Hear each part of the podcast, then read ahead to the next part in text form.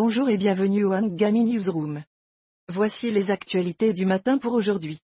Dans le domaine spatial, la mission lunaire d'Intuitive Machine avec son vaisseau Odysseus soulève la question de la complexité des missions d'atterrissage sur la Lune. En parlant d'exploration cosmique, les scientifiques ont révélé l'objet le plus lumineux de l'univers et le trou noir à croissance la plus rapide.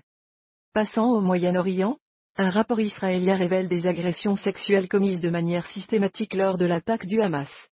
Pendant ce temps, les Arabes druzes d'Israël, connus pour leur loyauté envers l'État, se sont abandonnés après avoir payé de leur sang.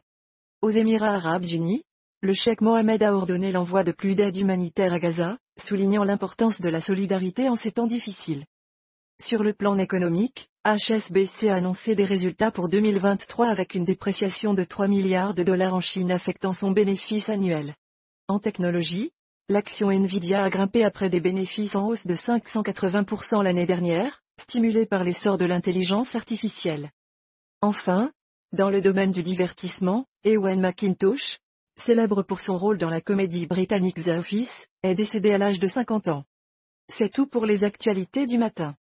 Restez à l'écoute pour plus de mises à jour tout au long de la journée. Passons à notre interview.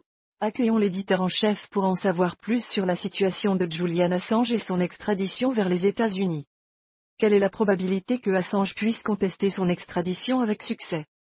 Bonjour, la situation actuelle de Julian Assange est en attente d'une décision sur son extradition vers les États-Unis, où il est accusé d'incitation au vol de documents par Chelsea Manning. Assange, malade et absent du tribunal, attend de savoir s'il pourra contester cette extradition. Ses partisans réclament sa libération. Merci de nous avoir rejoints au Angami Newsroom.